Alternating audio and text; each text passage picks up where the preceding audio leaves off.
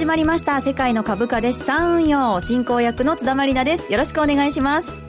番組パーソナリティはこの方。国際テクニカルアナリストの福永博之さんです。こんにちは。よろしくお願いします。よろしくお願いします。そして今週の番組マーケットナビゲーターはこの方マネースクエアジャパン田中龍馬さんです。こんにちは。よろしくお願いいたします。よろしくお願いします。そしてマネースクエアジャパンの芦田智美さんです。こんにちは。よろしくお願いします。よろしくお願いします。はい第3回の放送となりました。はい、えー、この番組は足元のマーケット展望投資戦略を解説し日経平均など世界を代表する株価指数のレバレッジ取引のコツとツボも伝授する投資情報番組です、えー、私もゆくゆくは日経225証拠金取引をマスターすべく、はい、番組でいろいろとチャレンジしていきたいと思います。それでは早速番組を進めていきましょう。どうぞ最後までお付き合いください。世界の株価で資産運用。この番組は M2J 日経225証拠金取引のマネースクエアジャパンの提供でお送りします。世界の株価で資産運用それでは最初のコーナーに行きましょう。題して、マーケットの見方。このコーナーでは足元の相場分析、今週の展望について解説していきます。それでは日経平均などの指数について芦田さんから紹介していただきます。はい。今日の日経平均株価終値が598円49銭高い1万6874円44銭そして日経平均先物日中の終値が550円高い1万6870円。そして日経225証拠金取引現在レートが1万6897円となりました。かなり買い戻しが膨らんでいますけれども、えーはい、はい、ありがとうございます。それでは足元の相場や今週のマーケットのポイントについて田中さんお願いします。はいまず先週特徴的だったのがやはり火曜日から木曜日までで1000円以上ですか、えー、日経平均が上げを広げて金曜日に関しては、まあ、G20 であったり石油総会合ですね。それを控えておりましたので、はい、一旦ちょっと揉み合うような形にはなりましたので先週に関しては比較的フェーバーな相場状況だったかなとは思うんですけれども、はい、今週ですね、まあ、今申し上げげました G20 石油総会合の結果を受けて、まあ、500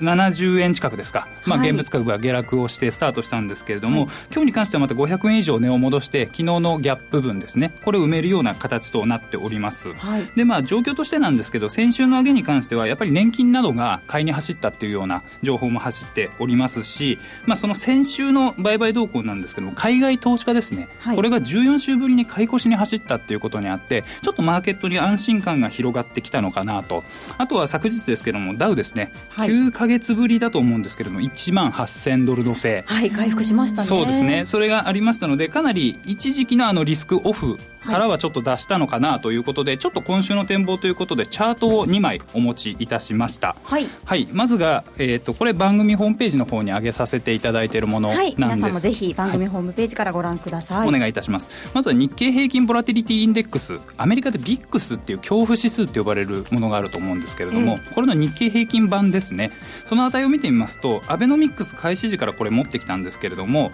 まあ、直近やっぱり2月だったりあのマイナス金利の反動のような形でどんと1回このボラティリティがアップしたんですけど今は、まあ、よく分水嶺と言われる30を下回ってきているような形になってますので比較的穏やかな相場になっているのかなと。じゃあこの日経225の値動きを見てみるとどうなのかと次のまあ、チャートを見て、はい、の資料ですね。そうですね。見ていただきますと、まあ、ボリンジャーバンドでちょっと出力をさせていただきましたが、はい、まあ、私よく21日っていうまあ、パラメータを使うんですけれども、えー、それをやはりローソク足が上回ってきて、えー、ボリンジャーバンドの形もまあ平平行的な動きをしているので、まあ一旦下落から出して、今は調整もみ合いのような形になっているのかなと、まあ、今週いっぱいは来週から決算も始まりますので、このような動きがちょっと予想されるのかなと思っております。はい、ありがとうございます。さあということなんですけれども、さらに詳しく福永さんに相場の見方について伺っていきたいと思います。はいはい、まずはですね、昨日の下落からの、今日はほぼ600円高と、すごい相場ですね。本当ですよね。はい。まあ、あの、まあ、CFD の取引をされている方、まあ、特にあの、えー、M2J のね、日経225証拠金取引ですね。はい。まあ、これ取引、昨日の夜から、あの、今日にかけて取引されている方は、仮に往復で売買をしていたとしたら、はい。往復で儲かってるってことになりますね。確かにそうですよね。上からも入れますから。そう。あのね、どんな局面でも入れますから、ね、しっかりその取れてましたらね。で、あのー、もう一つですね、はい、あの、ポイントになるのは、やっぱりあの、日中取引、今日のあの、後でもお話しするんですけど、えー、日経金株価そのものは、昨日は大陰線なんですよね。はい。ところがですね、後でお話しますけど、あのー、この M2J の日経、えー、225証拠金取引のローソク足見ていただくと、はい。昨日はね、実は陽線なんですよ。お全然真逆真逆の形なんですね。すね。あということは、昨日の作業はもう埋めたという。そう夜の間にね、はい、というようなあのことも、実は後でちょっとお話ししてですね、はい、いろいろ、あの要するに夜の間に、昨日の下げ分がもう逆転している状態があったっていうことがあるので、はい、そうすると、今日のですね朝、寄り付きからの,、まあ、あの反発ですね、ええ、これがもうすでにあの寄り付きの段階からある程度予想できた。はい、で、えー、予想できた人は、まあ、そのままマーケットのこの反発に乗っかるっていうこともできたので、はい、まあ、そういう意味では、あの値動きとしてはですね、えー、まあ、あの切り返す動きっていうのが、まあ昨日の夜のうちからもう発生していたってことになりますね。なるほど、はい、でもなかなかその波に乗るっていうのもね、難しい 初心者はね、ですよね。そうでしょうね、ですからあとは、はい、あのまあ、外部環境として何か変わったかというと、変わったことはあまり出てないので、えーはい、まあ、基本的にはですね、あのこれから、まあ、前回もお話しましたけど、決算発表だとか、いろんなあの個別の話が出てきますのでね。そうですね、先週の放送でお話ありました。ありましたよね。ですから、そういったことを、まあ、あのこれからですね、日経平均株価の現物指数を見るときには、やっぱりちょっと注意をしていかないといけないのかなっていうところはありますね。なるほど。はいでは日経平均の上値はもう限定的だと思った方がいいですかね。うそうですね。まだ、はい、あのもちろんあの上昇する余地はあるとは思うんですけど、ええ、ただその業績がやっぱりある程度あの伸びなければというかね、あの回復基調に来期ですよ。はい、あのちょうどもう今えー、日本の、まあ、企業の場合ですと、4月であの前期と今期が分かれますから、はい、もう今も4月の今日は19ですよね。はい、なので、えー、今期ということになってしまってますので、前期の結果はもうある程度もうみんなあの悪くなるんじゃないかという見方になってるんですけど、はい、今期の予想がどうなるか、まあ、そのあたりがあのファンダメンタルズでは注目されるのと、それからあと、あの先ほどあの原油の話ですね。産油国首脳会議といいますか、産油国、主要産油国会議っていうふうになんかロイターとかで言ってますけどね、ええ、そういうところでのあの中身なんか見ると、田中さんが教えてくれたように、まあ、結果的にあの増産凍結っていうことにはならなかったんですけどね、はい、合意できなかったんですけど、ニューヨークが高かったとか、はい、1万8000ドル台回復したとかですね、まあ、そういうようなところがやっぱり下支えになっているっていうところじゃないかと思いますね。なるほど、はいしかし、ファンダメンタルズ的には本当に難しい局面ですね。ですね、まあ、要はあの皆さんがどっちになるのかなって、業績が良くなるのか悪くなるのかがはっきりわからないっていうところがあるので、はい、そこがあのなんとなく円高にもなってますし、そうですね。えーそこがやっぱりあの投資家から見ると不透明要因ということになるので、うん、まあ、それももう一つやっぱり上値があの限定的になるんじゃないかという一つのあの背景ということになるんじゃないかと思いますよね。なるほど。いや難しいですけどね、そうですね、はい、あとは今はよく言われる消費税ですね、これをまた、まあ、来月、伊勢志摩サミットだったり控えてますけれども、はい、まあ、クルーマンだったり呼んで、いろいろ話を聞いてますけれども、どちらかというと、もうその今、福永さんおっしゃったように、今期の決算はある程度、投資家の方もまあ見えてきていて、次にやっぱり政策待ちのようなちょっと相場展開っていうのが、まあ来週の、まあ、日銀の政策決定会合以降ですかね、はい、ちょっと予定されてもくるのかなと思いますので、もうちょっとマクロ的な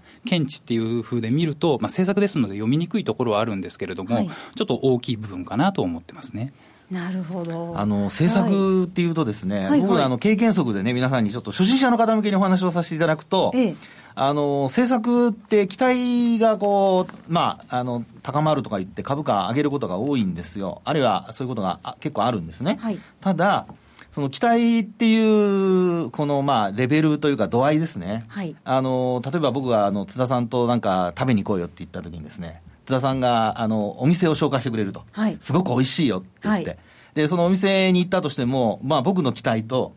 津田さんの美味しいよっていうのがちょっと違ったりすると。行ってからね、美味しいんだけど、そこ、そんなに美味しくなかったみたいな。あまりね、食が合わなかったっていうことありますよね。そうですよね、はい、なので、そういう意味では、政策期待で株価上げてる時っていうのは、初心者の方は特に気をつけないといけない時なんですね。はいはいはい。というのは、あの、本当にあの、期待に届かないっていう、ああの、ニュースでは、期待にね、あの、が高まってるとかって言ってたから、この、これだけ出れば、もうあの、それで満足じゃないのって思う人がたくさんいるっと思うんですけど、はい、実際にはマーケットはそれでは満足しなかったりだとか、はい、すごくあの期待値が高くなってたりすることがあるので、はい、そういう時には本当にあの急反落っていうことがありますから、あのそれで安心してこう買ったままほったらかしにするとかですね、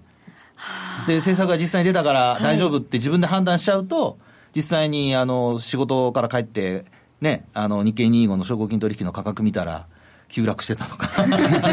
そういうことはありえるんですよ。なるほど、えー、なのでですね、はい、あの期待値っていうのは、本当にあの大きくその、えー、実際の結果が出てから前後で、ね、はい、変わるのでどこまで織り込まれてるのかっていうのは分からないですもんね。そうなんですね。ですからそこはあのやはり注意をしていただきたいなと思いますけどね。はい、ありがとうございます。では福永さん、それを踏まえて、今週の戦略どうしましょうか？そうですね。はい、僕はあの基本的にあの先週もやっぱり高くなったら一旦はやっぱり利益を確保するって話をしたんですけど。はいあの、今週も同じくですね、ええ。えー、レンジ相場が続くのではないかというふうに考えてまして、はい。ですので、まあ、基本は、あの、まあ、大きく昨日のように突っ込んだ場合、はい、その時はやっぱりなるべくは反発したところを買うっていうところで、このやっぱり日経225のしあの証拠金取引ですと、さっきもお話したように夜間で売買できるじゃないですか。はい、なので、翌日まで待たなくても済むので、基本やっぱり夜の間に、あの為替がこう円安に触れたりだとか、あとそれからあの株価、まあ、実際にこう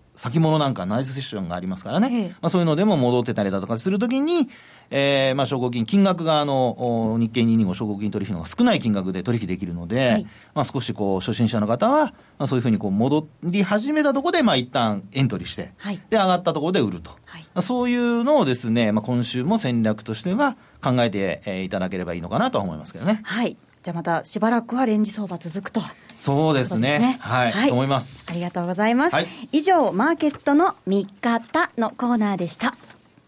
さあ、それでは続いてのコーナーに行きましょう。マリナルの世界の株価で資産運用。このコーナーでは日経225証拠金取引マスターを目指し、基礎から実践までテクニックを伝授してもらいます。私津田まりなも今後実際に株価指数証拠金取引に挑戦していきたいと思います。まず3ヶ月は日経225証拠金取引のいろはからテクニックを学んでいきたいと思います。よろしくお願いします。お願いします先週に続き今回も日経225証拠金取引の売買の基礎知識を学んでいきたいと思うんですけれども先週は配当が受け取れる売買の仕組みがあるというお話だったんですけれどもリスナーの方からこんな声をいただきました。配当確定日はいつですかということなんですけれども。そうですね、はい、そのやっぱり日系の企業がこう配当を出している時っていうのがまあ配当の確定日権利付き最終日というところでポジションを持つことによってつくので、はい、一般的に多いのはやはり9月と3月、はい、まあ、決算の締め月ですね。ただやはり2月であったり1月にも決算をする時期がありますので、はい、えー、2回ですかね、はいはい、あの全く配当がなかった時が、だと思うんですけれども、まあ、額は少ないですけれども、まあ、毎月つくようなイメージでも問題はないのかなと思いますね。はいありがとうございます。で今日はですねもう一つの特徴である金利の下払いについて教えてください。はい。えーと、まず今おっしゃっていただいたように配当は買っていればもらえるんですけれども、はい、買っている場合金利相当額というものを払わなければいけない。えっていうのが商品性で、はい、考え方なんですけれども基本的には、まあ、少ない資金で大きなお金を借りて運用をするので、はい、お金を借りている分その金利を払うっていうような考え方、まあ、銀行で融資を受けてこう日々金利を払っていくようなイメージですかね。はい、というのが買いの場合は金利が支払い。ですけれども売りからもこの商品入れますので、え売りの場合はその資産を売却した運用益を得ているというの日々受けているというのがこの金利というものの一つ考え方。で、ですね。はい、はい、その支払う額っていうのは結構大きくなるんですか？そうです。その点でいうと、はいはい、あの金利の支払いに比べて配当で受け取れるその受け取り額の方が圧倒的に大きくなっているので、はい、それほど意識するものではないと思います。ちなみに2016年3月直近のデータで見ると、はい。マイナス金利が1月に導入されたということで、支払いの金利が0円に今なっているので、現状では気にする必要がないということなんですね。はい、なるほど。ただですね、そもそもの質問なんですけれども、なぜ買いポジションで金利が支払いになるんですか？そうですね、はい、あの買いポジションですと、そのやはり日経平均を買うというイメージですので、ええ、まあ、今日経平均1万7000円今先物で載ってますけども、はいはい、それだけの170万円ぐらいの金額を借りてそのポジションを持つという考え方ですので、まあ、そのそ証拠金という仕組みを使って少ない金額で取引しているのでその分ですね、はいはい、借りている分の金利を日々払うという考え方です。そうですね。調達コストみたいなイメージで持っていただければなと思いますね。なるほど。お金借りてるから、まあね、うんうん、その分払わなきゃいけないっていう、そういう単純な考え方ですよね。そうですね。はい。はい。ちなみに最低の証拠金額っていくらでしたっけ？当社の場合ですと、はい、最低5万円、もしくは東京金融取引所というところが算出している証拠金に1万円を乗せた額、はい、今週ですと7万6千円ぐらいがその証拠金の額になりますね。はい、なるほど。まあ、証拠金の仕組みを使うと資金効率が非常に大きくなるというところがやはり魅力だと思います。そうですね。少ない資金で運用できるっていうのはつまり FX と同じようにレバレッジを使った運用ができるっていうことですよね。そうなんですよね。ちなみにこのレバレッジってどういう意味なのっていうのを、あの、よくお客様から質問いただくんですけれども、はい、例えば、えー、160万円あの取引総代金ということで日経225証拠金取引をあの1枚で運用しようと思った場合に証拠金でいうと大体例えば10万円程度ということで考えると10万円で160万円分相当の運用を始めることができますのでつまり16倍のお金を動かしているということになりますよね。ですので、レバレッジは16倍かかっているという状況になるわけなんですよね。なるほど。先ほどあの7万6千円くらいっていうお話でしたが、今ならじゃあ最低で8万円ぐらいで取引できるっていうことですか ?8 万円でも取引はできるんですけれども、はい、FX と同じようにロスカットという制度が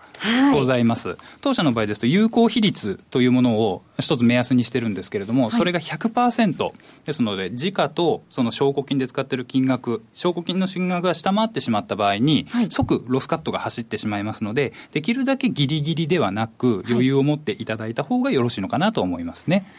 なるほど。あんまりこう、レバレッジ高くしすぎない方がね、いいんですね、芦田さん。そうですね。やっぱり、証拠金は少なくできるからっていうことで、ぎりぎりで運用されようと、あの、する方はたまにいらっしゃるんですけれども、はい、やはりあの、そうですね。まあ確かに資金効率は、あの、十分良くなると思いますので、はい、あまりレバレッジ高くしすぎないで、はい、余裕を持って、あの、余裕を持った資金でレバレッジを抑えめで運用するというところが非常に重要になってくると思います。なるほど。ね、価格の変動によって証拠金額をね、上回った損失になってしまうこともありますからね。そうですね。はい。はい、となると、最低証拠金額で取引をするのは、あまり現実的ではないということですね。資産運用ですので。はい、そうですね。詳しくは番組ホームページにも資料が載っていますので、皆さんぜひご覧ください。では来週は証拠金とレバレッジの目安や取引シミュレーションについて伺っていこうと思います。田中さん、芦田さん、ありがとうございました。ありがとうございました。ありがとうございました。はい。以上、マリナルの世界の株価で資産運用のコーナーでした。M2J インフォメーション。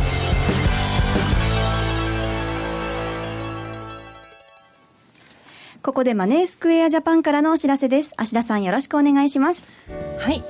5月14日に大阪そして5月15には名古屋の方で日経225証拠金取引1日集中セミナーの開催が予定されております。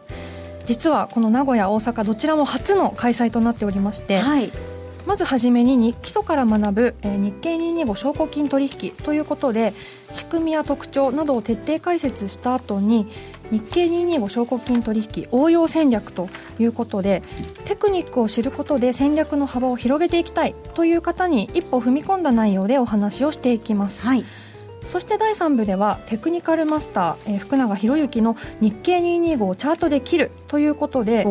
福永さんの方にと、はい、えご登壇いただきましてマーケットの徹底分析や実践的な売買テクニックなどを披露していただきます。そして最後になんと、はい、世界の株価で資産運用番外編と題しまして福永さん津田さんそして私芦田の3人でトークセッションを行っちゃいます。はい、はい、音声やユーストリームとはまたちょっと違った感じでリアルな雰囲気がお伝えできるんじゃないかなと思いますのでぜひどしどしご参加ください。詳しくはラジオ日経のイベントセミナー欄をご覧ください。はい。5月14日が大阪。そして5月15日が名古屋ですね。はい、はい、そういえば芦田さん昨日番組ブログ更新されてましたね。はい昨日初めて更新してみました。おとといの4月17日日曜日に本社の六本木で開催されたセミナーがありましたのでそちらの様子を載せておりますのでぜひご覧になってください。はい皆さんぜひチェックしてください。芦田さんありがとうございました。はい。ここでお知らせです。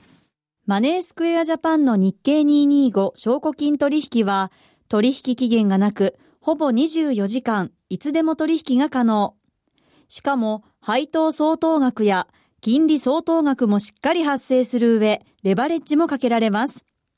さらに、設定レンジの中で、新規と決済のセット注文を自動で繰り返すトラリピは、8割のお客様が利用する M2J だけの発注管理機能です。